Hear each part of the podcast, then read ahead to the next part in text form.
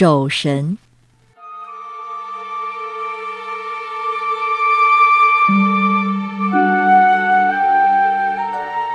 摄津国，也就是今天日本大阪府的西北部，兵库县东南部，有一位武士。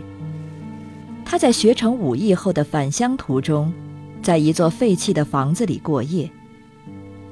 到了深夜，窗外传来一阵阵声音，似乎是有人在说话。他侧耳倾听，好像是数名武士正在谈论战争的事情。但他总觉得有些不对，就透过窗户的缝隙窥探，结果一个人都没有。他索性将门打开，还是一个人都没看到，只有一些落满了灰尘的扫帚和笛子。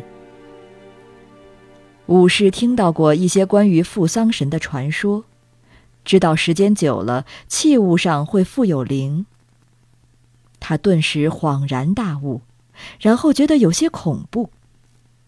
天亮之后，便匆匆离开了废弃的房屋。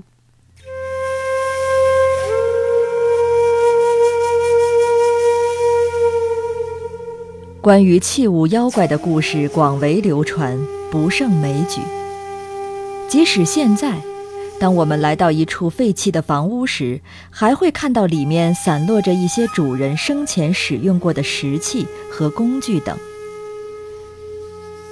看到这些落满灰尘的腐朽器物时，人们很可能会产生一种这些东西会化为妖怪的念头，真是不可思议。